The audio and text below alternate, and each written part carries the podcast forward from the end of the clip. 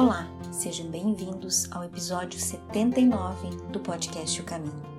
Hoje vamos tratar do capítulo 1 do livro O Caminho, Verdade e Vida.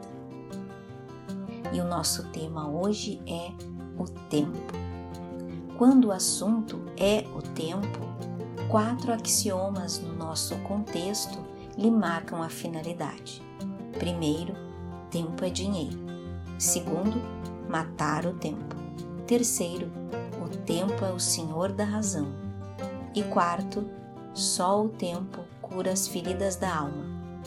Mas sabido é que o tempo, mais do que tudo, é uma sublime concessão de Deus para o nosso amadurecimento e crescimento pessoal. Importa também considerar que valorizar o dia é conferir-lhe peso e valor, e usá-lo a nosso pessoal favor é sabedoria. Nos atrapalhamos nestes conceitos todos e, no fim, acabamos mais matando o nosso tempo, nos fechando as oportunidades de expansão da alma. Vejamos que o primeiro, o segundo e o terceiro, ao fim e ao cabo, se equivalem pois demonstram a nossa pobreza de entendimento e compreensão do seu real e efetivo significado para a nossa vida. Que amadureçamos em entendimento e proveito desta valiosa concessão dos céus a cada um de nós, pois tempo é um recurso precioso que nenhum dinheiro pode comprar que saibamos aproveitá-lo bem. Fiquem agora com o comentário de Joaquim Marquício.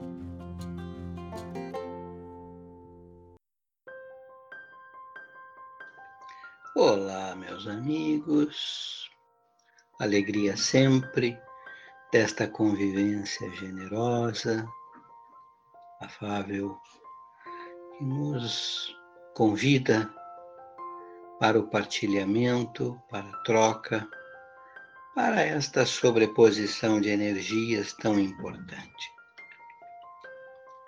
Que a paz do Cristo se derrame esteja em nós, especialmente nestes conturbados tempos que estamos vivendo. Então, hoje nos cai o capítulo número 1 um do Caminho, Verdade e Vida, que tem como título o tempo. E o salmo assim nos diz: Aquele que faz caso do dia, para o Senhor o faz. Paulo, carta aos Romanos 14, 6. E Emmanuel assim considera. A maioria dos homens não percebe ainda os valores infinitos do tempo. Existem efetivamente os que abusam dessa concessão divina. Julgam que a riqueza dos benefícios lhes é devida por Deus. Seria justo, entretanto, interrogá-los ao motivo de semelhante presunção constituindo a criação universal patrimônio comum, é razoável que todos gozem as possibilidades da vida. Contudo, de modo geral, a criatura não medita na harmonia das circunstâncias que se ajustam na Terra, em favor de seu aperfeiçoamento espiritual. É lógico que todo homem conte com o tempo. Mas se esse tempo estiver sem luz, sem equilíbrio, sem saúde, sem trabalho. Não obstante a oportunidade da indagação, importa considerar que muito raros são aqueles que valorizam o dia, multiplicando-se em toda parte as fileiras dos que procuram aniquilá-lo de forma, de qualquer forma. A velha expressão popular, matar o tempo, reflete a inconsciência vulgar neste sentido.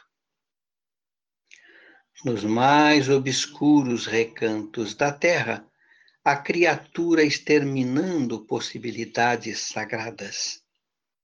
No entanto, um dia de paz, harmonia e iluminação é muito importante para o concurso humano na execução das leis divinas. Os interesses imediatistas do mundo clamam que o tempo é dinheiro, para em seguida recomeçarem todas as obras incompletas na esteira das reencarnações. Os homens, por isso mesmo, fazem e desfazem, constroem e destroem, aprendem levianamente e recapitulam com dificuldade na conquista da experiência em quase todos os setores de evolução terrestre. Vemos o abuso da oportunidade complicando os caminhos da vida. Entretanto, desde muitos séculos, o apóstolo nos afirma que o tempo deve ser do Senhor. Esta é uma questão bastante interessante, a questão do tempo. Nós sempre achamos que temos todo o tempo do mundo. Mas na medida em que vamos amadurecendo, vamos olhar isso a partir da nossa vida, não é? Me lembro, quando menino, é, o tempo tinha uma dimensão imensa. Um ano era uma jornada absurdamente longa, que a gente tinha qualquer coisa assim, leva um ano para acontecer. Aquele ano era um tempo que não chegava nunca. Mas na medida em que nós amadurecemos e as exigências da vida foram se fazendo mais intensas, o que nós verificamos? Que a dinâmica do tempo se modifica. Nos ocupamos mais, somos mais exigidos, e aí o nosso tempo já não tem a mesma medida. Ele se consome, se consome mais rápido, mais célere. E na medida em que as exigências vão aumentando, maior é esta, é, é esta consumição do tempo, a tal ponto que chegamos numa certa altura que a gente acha, nossa, o dia está mais curto. Nada é suficiente. Então vejam, eu faço esta, essa relação porque eu quero dizer com isso que o tempo que nós dispomos ele está diretamente é, proporcional ao meu nível de maturidade. Quanto mais maduro eu for, melhor eu vou fazer uso do meu tempo, porque eu sei que ele é um tempo que vai se escoar muito rápido e que vai me exigir é, uma dedicação muito grande para poder atender todas as frentes. Quanto menos maduro eu for, eu me pareço ter, ou me acho ter, na condição de ter todo o tempo do mundo para fazer ou desfazer ou não fazer. E aí, o tempo não conta para mim eu não me preocupo com o tempo. E eu tenho a cogitação comigo de fazer com que eu me permita matar o tempo. Faça com que eu me permita desperdiçar o tempo. Tempo que em algum momento vai faltar. Que em algum momento vai me ser cobrado a negligência de não tê-lo usado. Mas, enfim, esta é uma questão que nós vamos ter que responder, cada um ao seu tempo. Porque o nosso tempo, o que eu estou fazendo com o meu tempo, que é o tempo mais importante e o mais relevante de todos, é o meu tempo que se chama agora. Porque o agora é o grande templo da vida que me concede a oportunidade e a possibilidade de eu dispor do tempo e das condições que estão nas minhas mãos para fazer, construir e executar agora. Então vejamos o que nós estamos pretendendo, o que nós estamos pensando, o que nós estamos fazendo, já que estamos sendo constrangidos a ter que nos recolher, refletir, meditar e reconstruir a partir de nós mesmos, é importante e essencial que eu saiba o que eu vou fazer, se é que eu quero fazer. Mas se eu já me atinei que é importante fazê-lo, mãos à obra. O tempo é agora. O tempo urge e o tempo se faz escasso. Porque o tempo, o nosso tempo efetivo, ele está caminhando celeremente para o seu final. E quem tiver olhos de ver, olhe perceba, registre, veja no seu entorno o quanto o mundo está agitado, tenso, preocupado, assustado, porque tem tanta coisa acontecendo no simultâneo que nós já não temos condições de avaliar tudo com tanta precisão.